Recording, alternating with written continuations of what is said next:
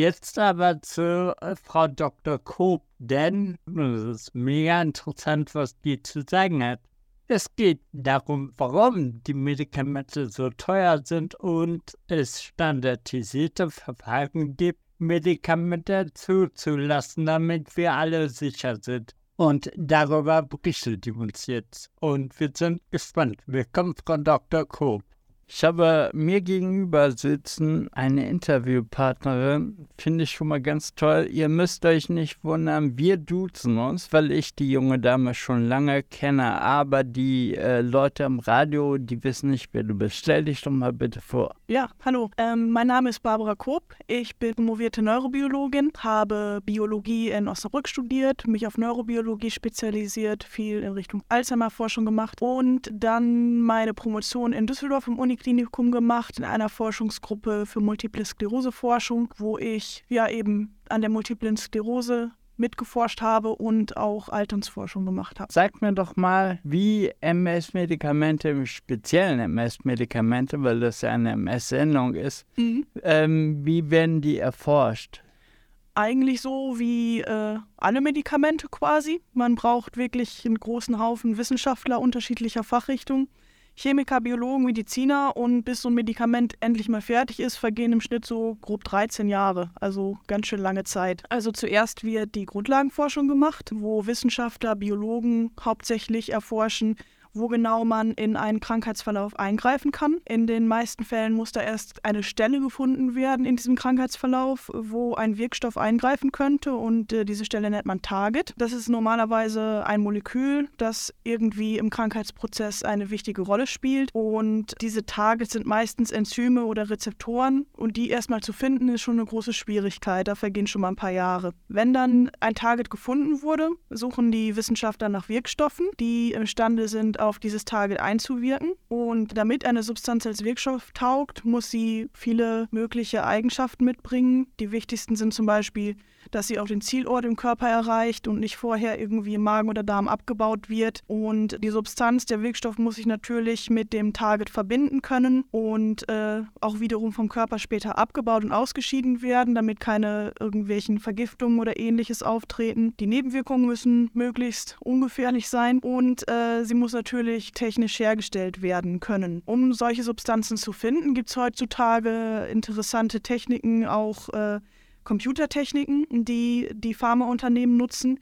Die können sozusagen am Computer simulieren, ob ein Wirkstoff mit einem Target zusammenwirkt oder nicht und können dann auch große Massentests mit Robotern machen, wo eben die Roboter diese ähm, Wirkstoffe mit den Targets quasi zusammenbringen und durch eine Färbung in der kleinen Probe sieht man dann eben, ob die sich verbunden haben oder nicht. Und äh, die meisten Pharmafirmen haben da ganze Bibliotheken an Substanzen und solche Roboter testen bis zu 300.000 Substanzen am Tag, mehr als ein Wissenschaftler jemals in seinem ganzen Leben ähm, schaffen könnte. Wenn dann eine Substanz gefunden wurde oder auch mehrere, die dann sich verbinden mit dem Target, das nennt man dann Hits. Das sind dann die sogenannten Wirkstoffkandidaten, die, die kommen dann letztendlich in die vorklinische Forschung erstmal erstmal. Ähm, da werden die dann erstmal im Reagenzglas hauptsächlich oder an Zellkulturen auf mögliche schädliche Wirkungen untersucht. Wenn dann soweit alles untersucht wurde, gehen die Medikamente in die klinische Studie bei Menschen. Und die klinische Studie, äh, die gliedert sich in drei Phasen meistens, also eigentlich alle,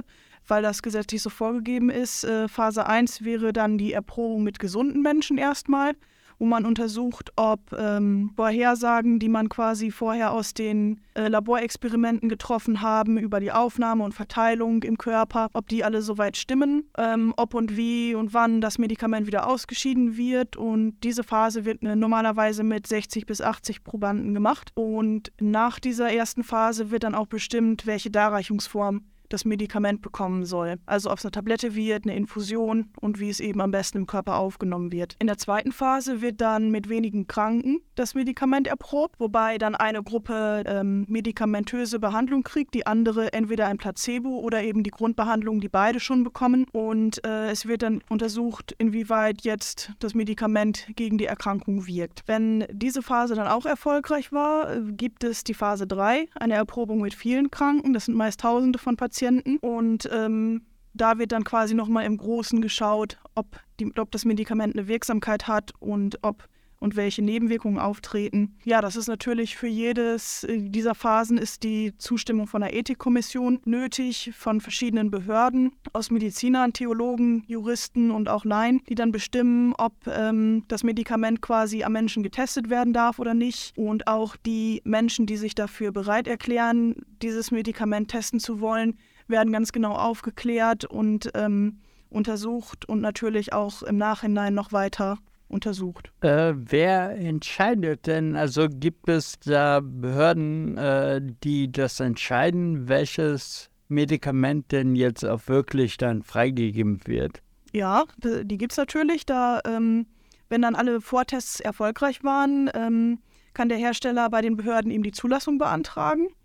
Und in der Europäischen Union ist das meist ähm, die Europäische Arzneimittelagentur EMA.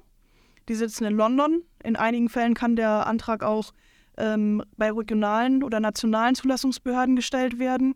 In Bonn ist das zum Beispiel das Bundesinstitut für Arzneimittel und Medizinprodukte, äh, das Paul-Ehrlich-Institut in Langen bei Frankfurt. Ja, um eben diese Zulassung zu bekommen, muss das Unternehmen alle Unterlagen über die technische Qualität und Reinheit, Haltbarkeit und alle Studienergebnisse eben an diese Behörden abliefern. Ähm, wird meistens auf DVD oder Internetverbindung gemacht, weil das mehr als 500.000 Seiten Dokumente sein können. Die eigentliche Zulassung erteilt dann die Europäische Kommission in Zusammenarbeit mit den Vertretern der EU-Mitgliedstaaten. Und so eine Bearbeitung vom Antrag bis hin zur Genehmigung ähm, kann auch im Schnitt mal so um die 13 Monate dauern, äh, einschließlich Hin- und Rückfragen, die dann vielleicht noch äh, offen sind. Und ja, nach der Zulassung kann dann der Hersteller das Präparat äh, in Deutschland direkt an die Ärzte quasi weitergeben, verkaufen und den Patienten zur Verfügung stellen. Das sind ja eine Menge Sachen. Mhm. Äh, sind das denn alle standardisierte Verfahren?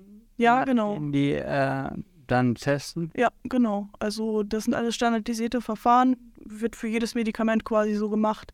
Das äh, vom Impfstoff gegen Grippe bis hin zum Multiple Sklerose Medikament ist das für alle Medikamente gleich. Dann muss man eben erst rausfinden, welches Medikament passt am besten zu welchem Patienten und in welcher Dosierung. Aber ich denke, im Großen und Ganzen wird sich da in der Zukunft noch viel tun. Ja, dann sind wir mit der Fragerunde jetzt auch durch. Ich, äh, ich bedanke mich bei dir. Ja. Es war mir eine Ehre und eine Freude, mit dir reden zu können. Gerne. Dann wünsche ich einen schönen Tag. Dankeschön, gleichfalls.